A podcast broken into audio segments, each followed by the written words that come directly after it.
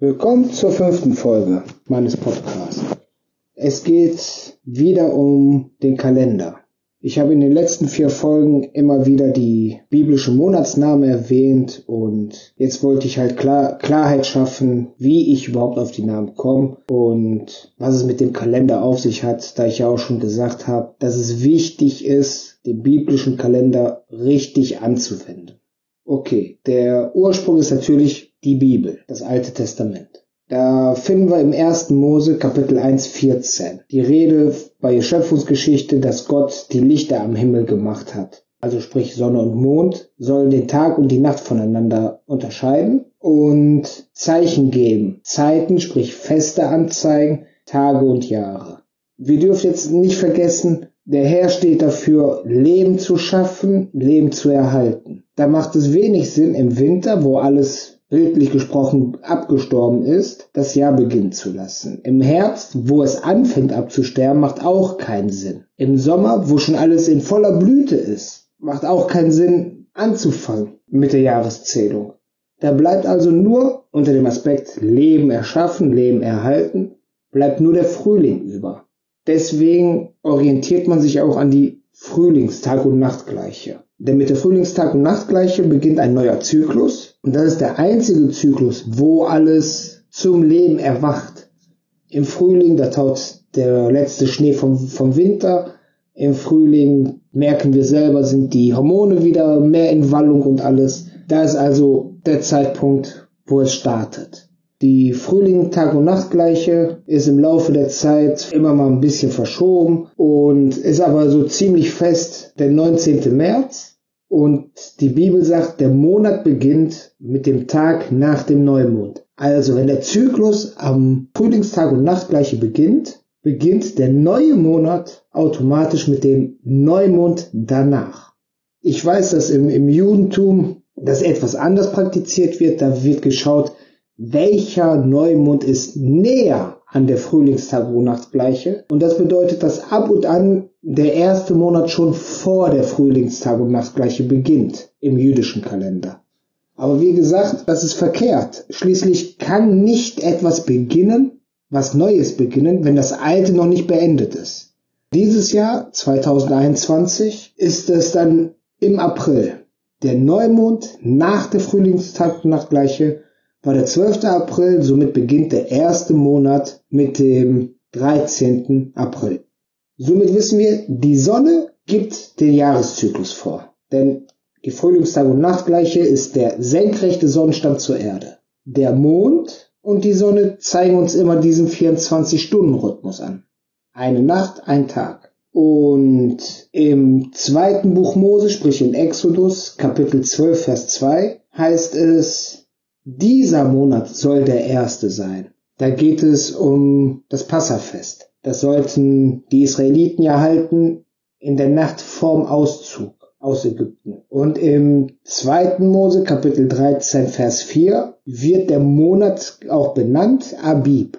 Das ist also, wenn ich vom Abib rede, eine biblische, eine biblische Bezeichnung für den Monat. Im Alten Testament finden wir auch die Bezeichnung für den zweiten Monat. Im ersten Buch Könige, Kapitel 6, Vers 1, da wird erwähnt, dass Sif der Monat nach Abib ist. Die Monatsnamen sind von Bibelübersetzung zu Bibelübersetzung ein bisschen anders, aber wie ich schon mehrfach darauf hinwies, ich orientiere mich an die letzte Handausgabe von Luther, sprich die Lutherbibel von 1545. Und da sind halt diese Namen genannt.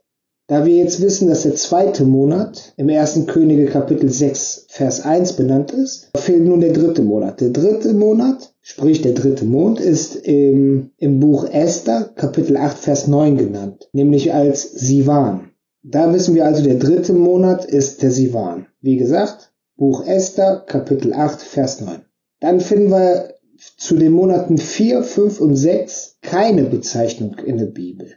Die werden da nicht namentlich erwähnt. Der siebte Monat wird im ersten Buch Könige, Kapitel 8, Vers 2 genannt, nämlich mit der Bezeichnung Etanim. Und der achte Monat, der Monat Bul, wird auch im ersten Könige genannt, im Kapitel 6, Vers 38. Der neunte Monat, den finden wir in dem Buch Sacharja, Kapitel 7, Vers 1. Das ist der Monat Shisloi.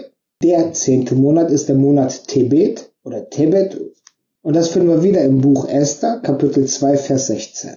Dann haben wir noch den elften Monat, das ist der Monat Sebat, im Buch Sacharja, Kapitel 1, Vers 7. Und der zwölfte Monat, der Monat Adar, den finden wir im Buch Esther wieder, Kapitel 3, Vers 7. Dort ist auch die Rede davon, dass der erste Monat Nisan heißt oder Nisan. Und da sehen wir aufgrund der verschiedenen Bücher, dass die Namen auch im Laufe der Zeit sich gewandelt haben. Ändert aber nichts, dass ich persönlich den ersten Monat als Abib bezeichne. Denn Abib ist die Bezeichnung, die der Herr dem Mose gegeben hat, die Mose dann weiter ans Volk übermittelt hat. Von daher bin ich halt ein Fan von der Monatsbezeichnung Abib anstatt Nisan. Jetzt, wie gesagt, fehlen uns noch die Monate 4, 5 und 6. Da wir dazu gar nichts in der Bibel finden, könnten wir das jetzt wie die Wochentage, erster Tag, zweiter Tag, dritter Tag, auch durchnummerieren und sagen, im vierten Monat, im fünften Monat, im sechsten Monat. Wäre gewiss nicht verkehrt. Doch ich habe mich daran orientiert, was der jüdische Kalender sagt. Und da sind dann die Bezeichnungen für den vierten Monat Tammuz, wie der Götze. Der fünfte Monat heißt Av, AW, und der sechste Monat ist der Elul. Und wie ich schon sagte, es ist wichtig, den biblischen Kalender im Auge zu behalten, damit man die Termine mit dem Herrn nicht verpasst. So wie die ganzen Frühjahrsfeste ein besonderes Ereignis erhielten, ob das jetzt der Auszug aus Ägypten war zu Passa oder ob es dann eben in der Woche der ungesäuerten Brote die Kreuzigung und Auferstehung des Herrn war oder ob es zum Shavuot-Fest eben das Pfingstereignis war. Jeder Festtag, jede Feierlichkeit hat ein zukünftiges Ereignis in sich. Und das Wichtige ist, nicht unbedingt zu wissen, was jetzt im Einzelnen genau passiert. So wie manch einer dann versucht, den Tag des jüngsten Gerichts oder die Wiederkunft Christi zu errechnen oder sowas. Denn diese Bemühungen sind von vornherein hoffnungslos. Denn der Herr sagt ja selber, niemand außer der Vater weiß, wann der Tag ist. Das Wichtige ist aber, dass wir uns die Feste vor Augen halten, uns an den biblischen Kalender orientieren, denn irgendwann ist ja der Zeitpunkt, wo der Herr wiederkommt. Und wenn wir selber es nicht erleben, aber unsere Kinder oder Enkelkinder oder Urenkelkinder oder wie viele Generationen in Zukunft, dann denke ich, sind wir als Christen verpflichtet, ihnen den biblischen Kalender nahezulegen. Denn wie ich schon in, in der vorherigen Folge sagte, was nützt es uns, wenn wir einen Termin haben? Das ist ja nichts anderes wie ein Termin mit, mit dem Herrn. Wir wissen zwar nicht genau, was bei diesem Termin passiert oder wann, in welchem Jahr dieser Termin passiert. Wir wissen aber, dass wir an diesem Tag irgendwann einen Termin haben. Und was nützt es uns, wenn wir den den Termin dann eine Woche früher oder eine Woche später erwarten.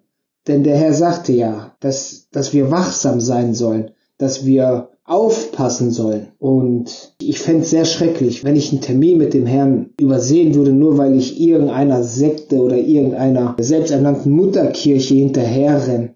Ich hoffe, ihr versteht, was ich äh, damit zum Ausdruck bringen will. Nichts ist so wichtig wie das eigene Bibelstudium. Es macht keinen Sinn, sich darauf zu verlassen, was andere sagen oder was andere denken, was andere meinen. Es ist wichtig, selber die Bibel zu studieren. Und zum, zum Bibelstudium gehört eben nicht nur das Lesen der Texte, sondern auch das Versuchen zu verstehen der Texte. Ich bitte euch, verwechselt mich jetzt nicht mit irgendeinem, ja, irgendeinem Kackvogel, der euch da in irgendeine jüdische Richtung drücken will oder so.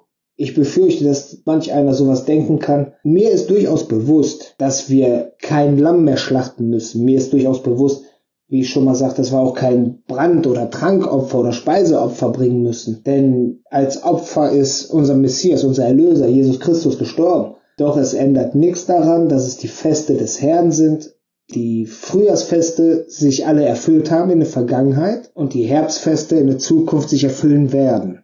Ich hoffe, jeder, der meinen Podcast hört, dass er sich zumindest ein, zweimal hinsetzt und versucht, die, den biblischen Kalender nachzuvollziehen. Wie gesagt, schwer ist er nicht.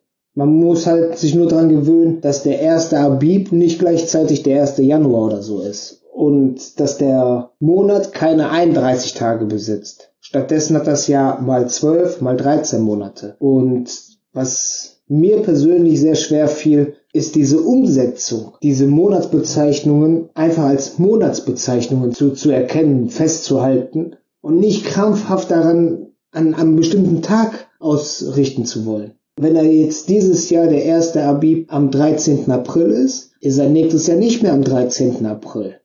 Wenn der Monat äh, Schisloy 30 Tage hat, dann hat er ein Jahr später nur 29 Tage vielleicht. Das ist das, was mir persönlich sehr schwer gefallen ist, das zu verinnerlichen. Doch die Mühe ist es wert und ich hoffe, ihr habt alle einen Blick auf Jesus und nicht auf den ganzen Chaos in der Welt und werdet ihm zuliebe euch mal mit dem biblischen Kalender auseinandersetzen.